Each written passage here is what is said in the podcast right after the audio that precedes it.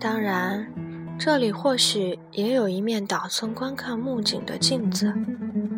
他不仅忌讳同眼前这个身世不明的女人纠缠不清，更重要的是，也许是他抱有一种非现实的看法，如同傍晚看到映在车窗玻璃上的女子的脸一样。他对西方舞蹈的兴趣也是如此。岛村生长在东京闹市区，从小熟悉歌舞伎。学生时代偏爱传统舞蹈和舞剧，他天性固执，只要摸上哪一门，就非得彻底学到手不可。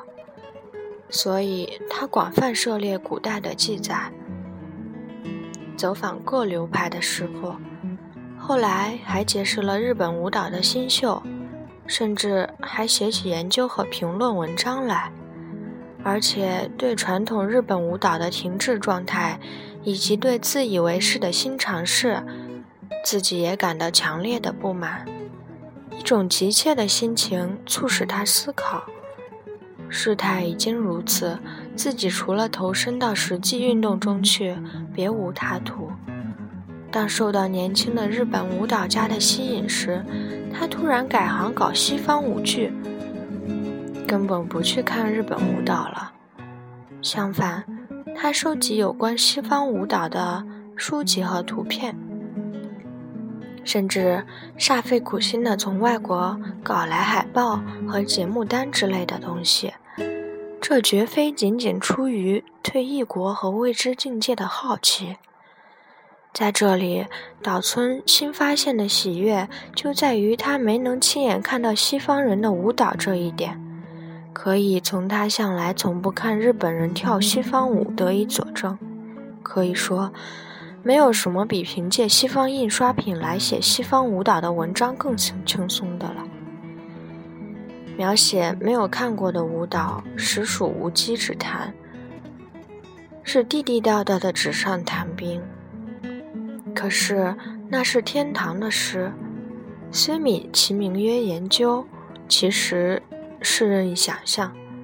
不过，欣赏舞蹈家栩栩如生的肉体舞蹈艺术，而是欣赏他自己空想的舞蹈幻影。这种空想是由西方的文字和图片产生的，仿佛憧憬那不曾见过的爱情一样。也许他不时写些介绍西方舞蹈的文章，也勉强是个文人墨客吧。虽以此自嘲，但没有职业的他。有时也会得到一种心灵上的慰藉。他这一番关心日本舞蹈的谈话，有助于促使他去亲近他。应该说，这是他的这些知识在适合多年之后，又在现实中起了作用。说不定岛村也能在不知不觉中把它当做了西方舞蹈呢。因此。他觉得自己在旅途中这番淡淡哀愁的谈话，仿佛触动了他生活中的创伤，不免后悔不已，就好像自己欺骗了他似的。要是这样说定了，下次我就是带家属来，也能同你尽情玩的呀。嗯，这件事我已经非常明白了。女子压低了声音，嫣然一笑。然后带着几分艺伎的风采打闹着说：“我也很喜欢那样平平淡淡才可以持久啊，所以教你帮我叫一个来嘛。现在吗？嗯，真叫人吃惊啊！这样大白天怎么好意思开口呢？我不愿意要人家挑剩下的。瞧你说的，你想错了。”你以为这个温泉浴场是淘金的地方？光瞧村里的情况，你还不明白吗？女子以一种遗憾而严肃的口吻，反复强调这里没有干那种行当的女人。岛村表示怀疑。女子认真起来，但她退让一步说：“想怎么干，全看艺妓自己。”只是预先没向主家打招呼就外宿，得由艺妓本人负责。后果如何，主家可就不管了。但是如果事先向主家打过招呼，那就是主家的责任，他得管你一辈子，就是这点不同。所谓责任是指什么？就是说有了孩子，或是搞坏了身子呗。岛村对自己这种傻里傻气的提问不禁苦笑起来。他又想，也许在这个山村还真有那种事儿呢。他无所事事，也许会自然而然的想要去寻找保护色吧。所以他对途中每个地方的风土人情都有一种本能的敏感。打山上下来，同这个乡村十分朴实的景致中，马上领略一种悠闲宁静的气氛。他在客栈里一打听，果然，这里是雪国生活最舒适的村庄之一。据说几年前还没通铁路的时候，这里主要是农民的温泉疗养地，有艺妓的家。都挂着印有饭馆或者红豆汤馆字号的褪了色的门帘。人们看到那扇被烟熏黑的旧式拉门，一定怀疑这种地方居然还有会客上门。日用杂货铺或者粗点心铺也大多只雇佣一个人。这些雇主除了经营店铺外，似乎还兼干庄稼活。大约她是师傅家的姑娘。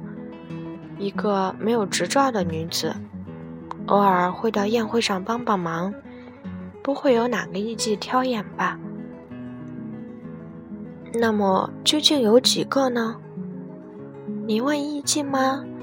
大概有十二三个。哪个比较好？岛村说着，站起来去掀电铃。让我回去吧。你可不能回去。我不愿意，女子仿佛想要摆脱屈辱似的说：“我回去了，没关系，我不计较这些，以后还会来的。”但是当看见女佣时，她又若无其事地重新坐好。女佣问了好几遍要找谁，她也不指明。过了片刻，一个十七八岁的艺妓走了进来。岛村一见他，下山进村时见到那种思念女人的情趣就很快消失，顿时索然寡欢了。艺妓那两只黝黑的胳膊，瘦伶伶的，看上去还带几分稚气。人到老时，岛村也就尽量不露出扫兴的神色，朝艺妓那边望去。其实是他背后窗外的那片嫩绿的群山，在吸引着他。他连话也懒得说了。这女子实在像山村艺妓。女子看见岛村绷着脸不说话，就默默地站起身来，有意出去，这样就显得更加扫兴了。这样约摸过了个把钟头，岛村在想，有什么法子把艺妓打发走呢？他忽然想起有张电汇单已经送到，于是就借口赶钟点上邮局，便从艺妓一起走出了房间。然而，岛村来到窗客栈门口，抬眼一望，散发出浓烈嫩叶气息的后山，就被吸引住了，随即冒冒失失的只顾自己登山去了。有什么值得好笑的呢？他却独自笑个不停。这时，他觉得乏怠，便转身撩起浴衣后襟，一溜烟儿地跑下山去。从他脚下飞起两只黄蝴蝶，蝶儿翩翩起飞，一忽儿飞得比现界的山还高，随着黄色渐渐变白，就越飞越远了。你怎么了？女子站在杉树下，你笑得真欢呀！不要了呀！岛村无端的又笑起来，不要了，是吗？女子突然转过身子，漫步走进杉树丛中，她默默地跟在后头。那边是神社。女子在布满青苔的石狮子狗旁一块平坦的岩石上坐下来。这里最凉快了，即使是三伏天，也是凉风习习的。这里的艺妓都是那个样子吗？都差不多吧。在中年人里，倒是有一个长得挺标致的。他低下头，冷淡地说了这样一句。他的脖颈淡淡的映上一抹杉树的暗绿。岛村抬头望着杉树的枝鞘。这就够了，体力一下子就消耗尽了，真奇怪呀！杉树亭亭如盖，不把双手撑着背后的岩石，向后仰着身子，是望不见树梢的。而且树干挺拔，暗绿的叶子遮蔽了苍穹，四周显得深沉而静谧。岛村靠着这株树干，是其中最古老的。不知为什么，只是北面的枝桠一直枯到了顶，光秃秃的树枝像是倒栽在树干上的尖桩，有些似凶神的兵器。也许是我想错了，从山上下来，第一个看到你，无意中以为这里的艺妓都很漂亮。岛村带着笑说：“岛村如今才发觉，自己忽然想一天七次的来山里获得的经历，实际上是由于一开始遇见了这样一个俊秀婀娜的女子。”女子目不转睛地望向远方夕阳晚照的河流，闲极无聊，觉着有些别扭了，又差点忘了。是您的香烟吧？女子尽量用轻松的口气说：“方才我折回房间，看见您已经不在，正想着是怎么回事，就看到您独自兴冲冲地登山去了。我是从窗口看见的，真好笑呀！您忘记带烟了吧？我给送来了。”于是他从衣袖兜里掏出他的香烟，给他点上了火。我很对不起那个孩子，那有什么呢？什么时候让他走还不随客人的方便嘛。溪中多石，流水的潺潺声给人以甜美圆润的感觉。从杉树透缝的地方，可以望见对面山兽的褶叶已经阴沉下来。除非找个与你不相上下的。要不日后见到你是会遗憾的，这与我不相干。你真逞能呀！女子不高兴地嘲讽了一句。不过他俩之间已经交融着一种与未换衣季时迥然不同的情感。岛村明白，自己从一开头就想找这个女子，可偏偏和平常一样拐弯抹角。不免讨厌起自己来。与此同时，越发觉得这个女子格外的美。从刚才他站在杉树背后喊自己开始，他就感到这个女子的倩影是多么的婀娜多姿啊！玲珑而悬直的鼻梁，虽显单薄些，但在下方搭配着的小巧的紧闭的嘴唇。却宛如美极了的水质环节，光滑而伸缩自如，在默默无言中也有一种动的感觉。如果嘴唇起了皱纹或者色泽不好，就会显得不洁净。她的嘴唇却不是这样，而是滋润光泽的，两只眼睛眼翘不翘起，也不垂下。仿佛像有意瞄准了似的，虽逗人发笑，却恰到好处地镶嵌在两道弯弯下、浓密的短眉毛下，颧骨稍耸的圆脸，轮廓一般，但肤色恰似在白瓷抹上了一层淡淡的胭脂。脖颈底下的肌肉尚未丰满，她虽算不上是个美人。但比谁都要显得洁净。对一个当过舞妓的女子来说，她的胸脯算是有点挺的。瞧，不知什么时候飞来这么些纳子。女子抖了抖衣裳下摆，站起身来。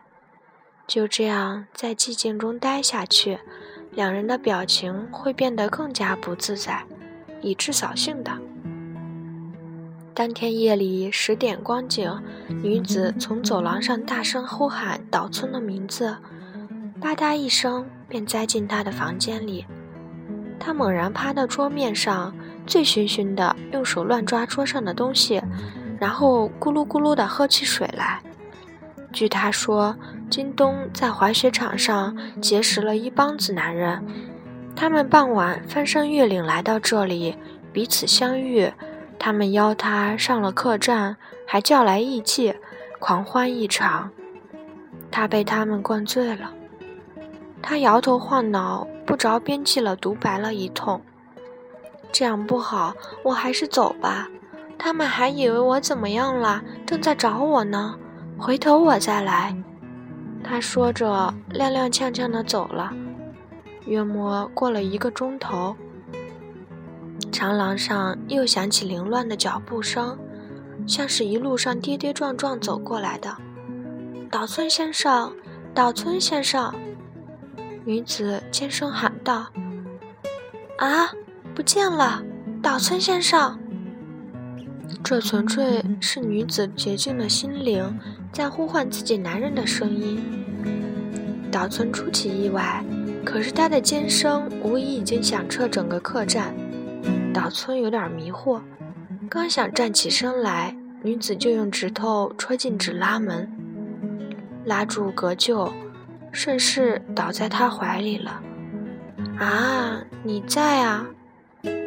女子缠着他坐下，偎依着他。没醉吗？嗯，谁醉了？难受，我只觉得难受，脑子清醒着呢。啊，想喝水，坏在掺威士忌喝，那玩意儿喝了上脑，头疼的厉害。那帮人买的是廉价酒，我不知道。他如此这般说了一通。然后不停地用掌心揉搓着脸儿。外面的雨声骤然大了起来，他稍松开手，女子就瘫下来。他搂着她的脖子，她的发髻差点被他的脸颊压散了。他顺势将手探入她的怀里。女子没有答应他的要求。两臂交叉压在他所要求的东西上，像上了门栓似的。也许因为酩酊大醉，他已经使不上劲儿了。这是什么玩意儿？他妈的，妈的，我累极了！这是什么玩意儿？他说着，忽然咬住了自己的胳膊肘。他大吃一惊，连忙拨开他的胳膊肘。只见上面留下了深深的牙痕，但是他已经听任他的摆布了。他自己只顾乱写起来，说是要写自己喜欢的人的名字，然后一连写了二三十个戏剧演员和电影演员的名字，然后把“岛村”二字写了无数遍。岛村掌心里。那难得的丰满的东西，渐渐的热起来了。啊，放心了，我这就放心了。他温存地说，甚至有一种母性的感觉。女子忽然觉得难受，拼命地挣扎着站起来，伏倒在房间另一个角落里。不行，不行，我要回去，我回去啦。走得了吗？下着大雨呢，光脚回去，爬着也要回去，危险呀！你要回去，我来送你。客栈在小山岗上，有一段陡坡。松松腰带，稍躺一会儿，醒醒酒行吗？那样不好，这样就行了，我习惯了。他说着，端端正正的坐起来，挺着胸脯，只觉得憋得慌，推开窗扇，想吐又吐不出来。他本想扭动身子翻滚几下，可是最后咬紧牙关强忍住了。这样持续了好一阵子，有时又振作起精神，连连嚷着要回去。不知不觉间已过深夜两点。你睡吧，喂，叫你睡嘛。那你怎么办？我就这样等醒醒酒就走，得趁天亮以前赶回去。女子西行过去，拉住岛村。不要管我，叫你睡嘛。岛村钻进被窝，女子便趴在桌上喝了几口水。起来，no，叫你起来嘛。你到底要我做什么？还是躺下吧。你这是什么话？岛村爬了起来，一把将女子拖了过去。于是女子左右闪躲着脸。忽地伸出了嘴唇，之后他又梦一般的倾诉着苦衷：“不行，不行呀！你不是说只交个朋友吗？”不知他把这句话重复了多少遍。岛村被他那真挚的声音所打动，他紧锁双眉，哭丧着脸，强压着自己那股强烈的冲动，已经感到索然寡味了。他正是在想。是否还要遵守向他许过的诺言？我没有什么可惋惜的，绝对没有什么可惋惜的呀。不过我不是那种女人，不是那种女人啊！你自己不是说过一定不能持久吗？他醉得几乎麻木了，不能怪我不好呀，是你不好吗？你输了，是你懦弱。不是我，他说漏了嘴，为了拂除心头的爱欲，连忙咬住了衣袖。他好像掉了魂儿，沉默了好一阵子，忽然又想起来似的，尖声说道：“你在笑呢，在笑我是不是？我没笑呀，在偷笑我吧。现在就是不笑，以后也一定会笑的。”女子说着，俯下身子，抽抽搭搭的哭了起来。但是她很快停止哭泣，紧贴着他，温柔和蔼的细说起自己的身世来。她似乎完全忘掉了最后的痛苦，只字不提刚才的事。哎呦，只顾说话，把时间都给忘了。这回他脸上飞快的。一片红潮，微微的笑了。他说过，得在天亮之前赶回去。天还很黑，附近的人都起得早。他说着，好几次站起来，推开窗扇看了看，还不见行人呢。今早下雨，谁也没下地。在迷蒙的雨中，对面的层峦。山迷的屋顶浮现了出来。女子仍然依依难舍，不忍离去，但她还是还是赶在客栈的人起床之前梳理好头发，生怕岛村送到大门口会被人发现，便慌慌张张的逃也似的独自溜走了。当天，岛村又回了东京。本次播送到此结束，谢谢大家收听。